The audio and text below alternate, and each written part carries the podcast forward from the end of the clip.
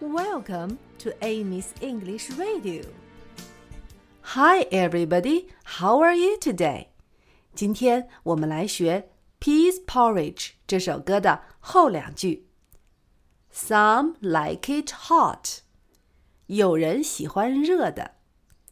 Some like it hot. Some like it hot. 有人喜欢凉的。some like it cold.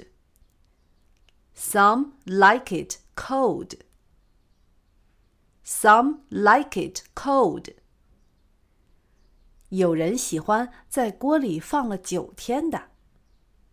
Some like it in the pot nine days old.